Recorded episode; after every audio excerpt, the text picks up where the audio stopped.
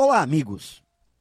Alguma vez você já se sentiu velho para fazer determinada atividade? Estudar uma língua estrangeira, iniciar uma prática esportiva, quem sabe fazer uma viagem? Mesmo nesses tempos estranhos que estamos vivendo, a longevidade, o viver mais, é algo presente. Mas qual será o real conceito de juventude? Estaria a juventude situada em uma faixa de idade?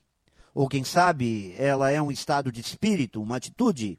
Ou será que depende de algum elixir milagroso?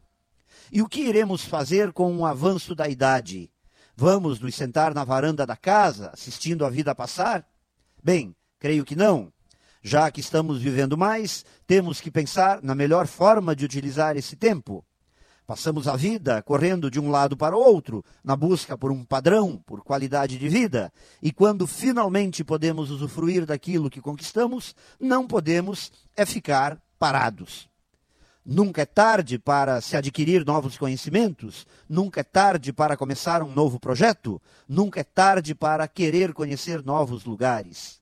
Portanto, jamais devemos nos sentir velhos ou ultrapassados a ponto de não nos acharmos merecedores de novas experiências.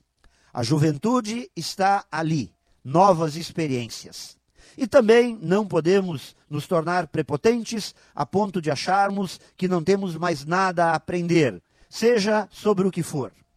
Provavelmente a fonte da juventude se encontra e é encontrada por aqueles que nunca perdem a vontade de aprender, pois aprender significa viver. Pense nisso e saiba mais em profjair.com.br. Melhore sempre e tenha muito sucesso.